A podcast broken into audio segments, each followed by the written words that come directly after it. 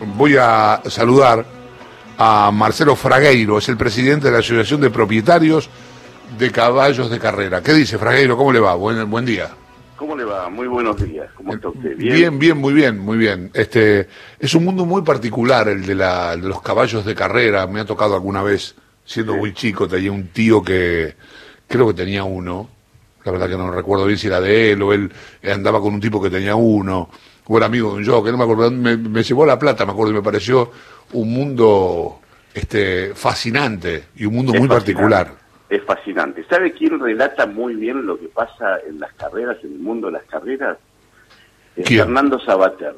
Eh, ah, porque es un fanático de las carreras, porque realmente eh, genera, obviamente que hay gente que le gusta distintos rubros, distintas actividades, a los que nos gusta las carreras de caballo es realmente una pasión. Sí, sí. En donde socialmente nos nivelamos todos. El turf es muy democrático o sea, uno, uno conversa con gente que no conoce. Claro. Pero Sabater es de viajar por el mundo para ver, seguir la carrera de caballo, lo cuenta en sus libros. Es así, es un fanático. Pero es, fanático. Es, pero, es fanático, es fanático va a Francia a ver el Arco de Triunfo, las carreras en Inglaterra o el Derby de Kentucky. Es una, y, ha, y, ha, comentado, ¿no es cierto? Él, él, él dice que la vida es una carrera. ¿Pero es fanático de apostar, Sabater, o no, no, apuesta? No, porque en el, en el turf, el de la, lo de la apuesta es un tema, obviamente, que hay gente que, le gusta, que es, aparte es algo más eh, previsible que inclusive el loto o la lotería, eh, pero bueno, eh, hay gente que le gusta y hay otros que, por ejemplo, en mi caso, que no, a mí me gustan las carreras. Claro, claro, más, más como deporte, claro. Sí, sí, me da la impresión que la gente, la gente del turf propiamente dicha, la gente de, ya te voy a contar también este que, me sucedió cuando, cuando noté esto, te lo voy a contar ahora, en el año 84 yo estaba en la revista El Gráfico, y al gráfico se le dio por cubrir un, a un caballo argentino que corría en, creo que Miami era, Matt Boy. Un crack, lo corrió, lo corrió Valdivieso, Jorge Valdivieso. Exactamente que es para mí una de las estrellas más grandes que tuvo el deporte argentino. Y salía por circuito cerrado, estamos hablando hace treinta y pico de años, salía por circuito cerrado en Palermo, creo, San Isidro.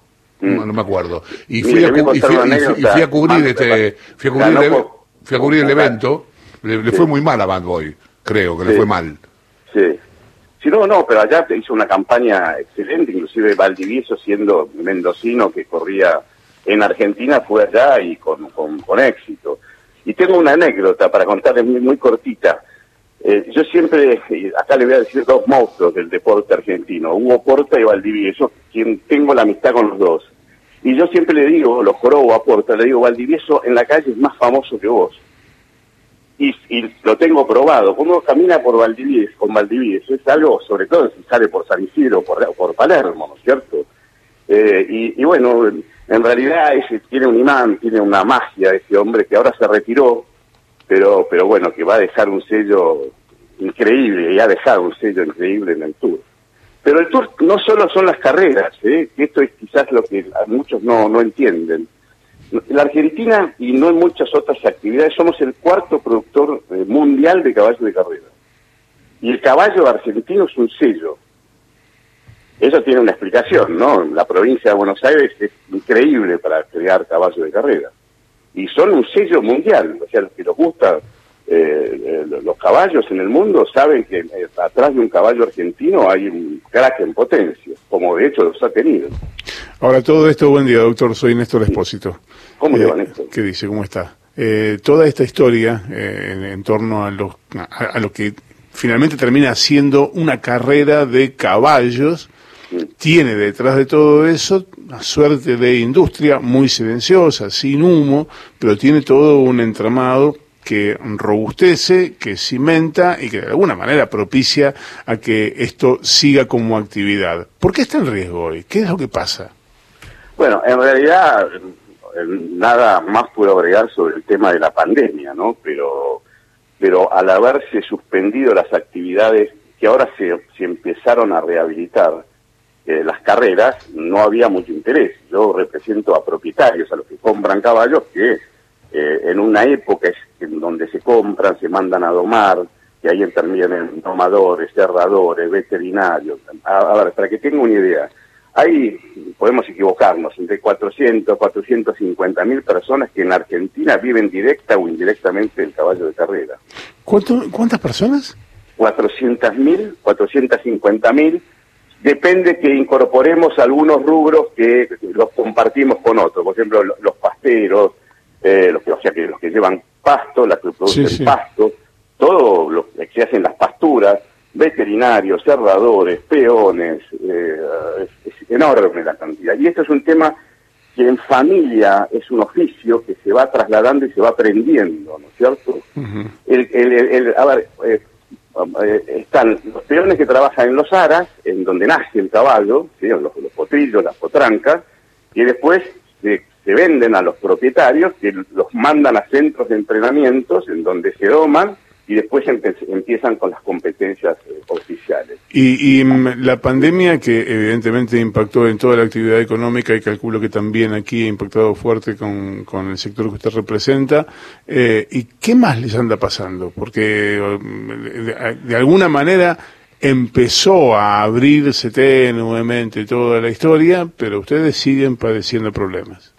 Sí, nosotros tenemos, a ver, eh, a ver si puedo ser claro, está la apuesta, uno en, el área público apostador que va al hipódromo y apuesta, pero el propietario, ¿qué beneficio obtiene? Obtiene lo que llama un premio hípico, es decir, los hipódromos distribuyen de todas las apuestas, sacan un porcentaje que es el 9% que se distribuye en premios. Es lo que ganan los propietarios y además toda la, una cadena de personas que son los entrenadores, los jockeys, el peón, el, el, el capataz, el sereno, ganan de ese premio que sale del 9% de todas las apuestas. Es decir, eso es lo que se distribuye en la bolsa de premios para todas las carreras. O sea, porque a veces se confunde que la, apuesta del apostador, eso es lo, único que gira alrededor de, la actividad. Esto no es así. De todas las apuestas del público, hay un 9% que va a lo que le acabo de decir, que va a premio. ¿Qué mm. pasa? Eh, tenemos grandes problemas en cuanto a la captación de juego. ¿Y por qué para nosotros la captación legal es importantísimo? La captación legal es importante porque justamente ese es el 9% que integra lo que se llama un totalizador que redistribuye en premios. Si se fugan por distintas razones, sea porque aparecen eh, plataformas eh, digitales no permitidas, eh, lo que se llama juego online, pero no permitidas, o otro tipo de autorizaciones provinciales que permiten tomar apuestas sobre nuestra imagen de, la provincia de Buenos Aires o de Capital, por ejemplo, de Hipódromo de Palermo, San Isidro y La Plata, ¿eso qué hace? Impacta directamente en una disminución del universo que ingresa a ese 9%. Espero, no ser muy confuso, no sé si se entiende. No, no, no, se, entiende clarísimo. ¿Y ante esto qué es lo que están pidiendo? Eh, que las autoridades nos protejan. Esto es fundamental que nos protejan las actividades y que estén muy celosas de que ningún grupo, eh, ya sea de una manera eh, oblicua o de cualquier manera, logre captaciones de, juego en el exterior del país. Esto antes no, no sucedía, pero ¿Qué deberían, por ejemplo, prohibir las, eh, las aplicaciones que captan el juego? ¿Qué, qué es lo que deberían hacer las autoridades? primero, eh, darnos herramientas para que todo quede acá, porque, insisto, ese, hay un porcentaje que va previo, pero hay otros porcentajes que van a actividades eh, de naturaleza de bien público, ¿no es cierto? Con lo cual, lo que necesitamos nosotros es que nos protejan y que todo ingrese a lo que llaman totalizador antes que no la informática, todo lo digital no estaba en boga, esto, esto fue revolucionario, no ocurrían, ocurrían otro tipo de captaciones ilegales. Ahora no, ahora tenemos esto que capaz que están jugando desde Inglaterra, desde Francia, o inclusive desde las provincias argentinas, están jugando a una banca que no nos ingresa nada a nosotros. Necesitamos la protección del Estado provincial y el Estado nacional, ¿no es cierto? Eh, gracias, Fragueiro. Le mando un gran abrazo. Gracias por atendernos y gracias por la charla. ¿eh? Pásela bien. Marcelo Fragueiro es el presidente de la Asociación de Propietarios de Caballos de Carrera.